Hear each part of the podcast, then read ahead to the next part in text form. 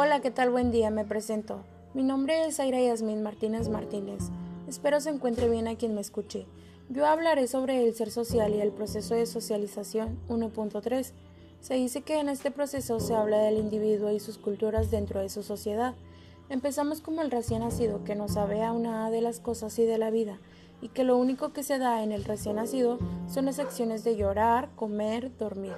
Pero con el tiempo se va dando el crecimiento y cuando está en una edad entre los 4 o 5 años, va captando que su familia es un núcleo familiar, que su familia son personas con las que se relacionará diariamente y con las que se irá llevando a cabo culturas, así como la religión, las cosas prohibidas o no prohibidas.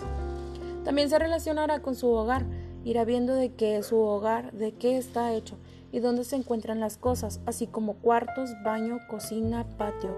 Irá memorizándolos, viendo cosas que le llaman la atención y experimentará. Así es como el individuo sabrá si lo que comete es algo bueno o malo.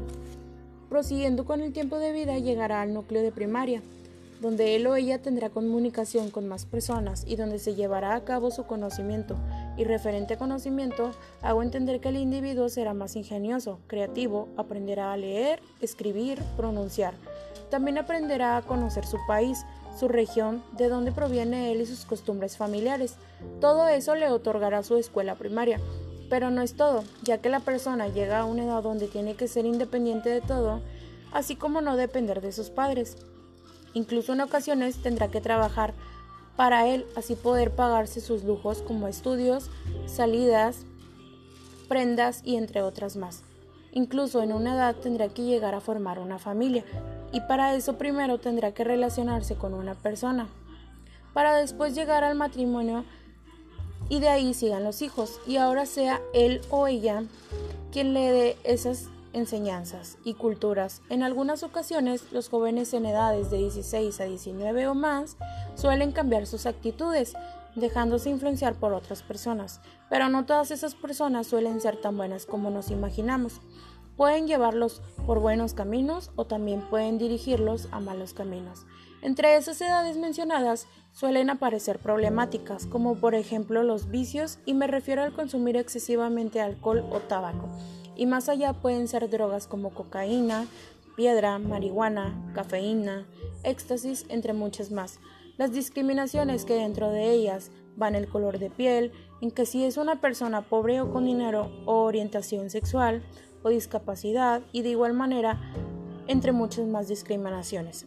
En enfermedades que también dentro de ellas van incluidas la obesidad, el cáncer, la varicela, el dengue o paperas, entre otras y en mujeres los embarazos a una corta edad. Pero no solo existe lo malo en la adolescencia, en algunas ocasiones la familia como su primer núcleo suele ser el mejor ejemplo del adolescente, ya que la familia le enseña valores y le enseñarán a respetar a las demás personas de su alrededor, sin importar la raza, la religión de las demás personas.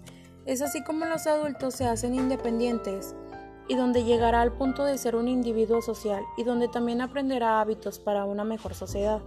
Para ser más concreta, el tema del ser social y el proceso de socialización es como una cadena que se empieza desde que somos unos pequeños hasta la vejez. Vamos cambiando con el paso del tiempo, se van haciendo más y más familias, y lo que cultivamos desde pequeños es lo que enseñamos a personas nuevas que vienen a este mundo. Todos somos una misma sociedad y que no hay cosa que no aprendamos de todos. Sin más me despido con grato aprecio a quien me escucha. Muchas gracias.